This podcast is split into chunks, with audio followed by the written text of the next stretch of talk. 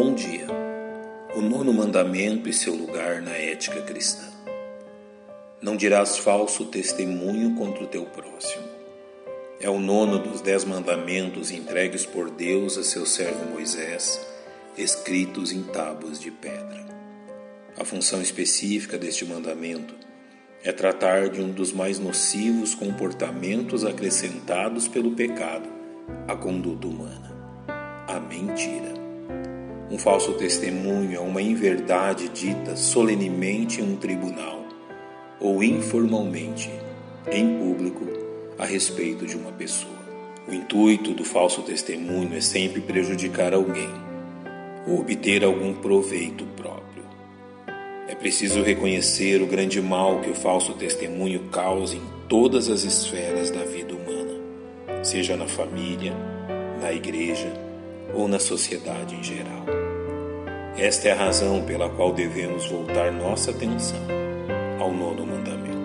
É importante que reconheçamos a gravidade do falso testemunho aos olhos da lei mosaica, como descrito no livro de Deuteronômio. Quando se levantar testemunha falsa contra alguém, para testificar contra ele acerca de transgressão, então aqueles dois homens que tiveram a demanda se apresentarão perante o Senhor diante dos sacerdotes e dos juízes que houver naqueles dias.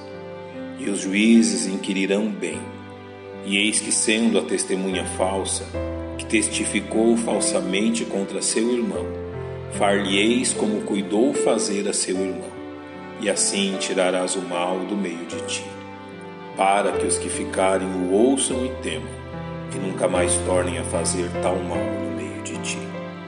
Além da inquirição pública e apurada dos fatos, a pena para o falso testemunho incluía sofrer aquilo que se pretendia fazer contra o inocente que fora acusado falsamente. Tal conduta advém da natureza do próprio Deus, em sua reprovação à mentira. E nenhum de vós pense mal no seu coração contra o seu próximo, nem ameis o juramento falso, porque todas estas são coisas que eu odeio, diz o Senhor. Devemos também reconhecer a influência do nono mandamento quanto à ética cristã. Em primeiro lugar, quanto à sua relação com o modo pelo qual uma acusação de iniquidade por parte dos filhos de Deus deve ser averiguada. Ora, se teu irmão pecar contra ti, vai e repreende-o entre ti e ele só. Se te ouvir, ganhaste a teu irmão.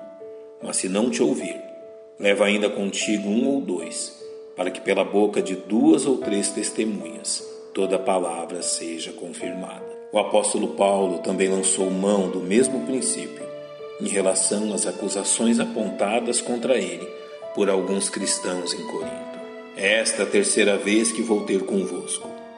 Por boca de duas ou três testemunhas será confirmada toda a verdade.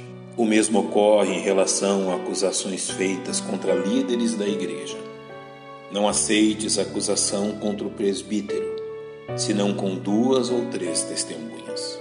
O alvo desta prática de convocar testemunhas a fim de esclarecer e pôr a fim a qualquer acusação visa a proteção dos inocentes contra o pecado do falso testemunho, de forma que fazem bem igrejas e cristãos quando a aplicam em casos necessários. Finalmente, o nono mandamento é visível também na ética cristã, ensinada pelo apóstolo Paulo aos Efésios. Por isso, deixai a mentira e falai a verdade cada um com seu próximo, porque somos membros uns dos outros.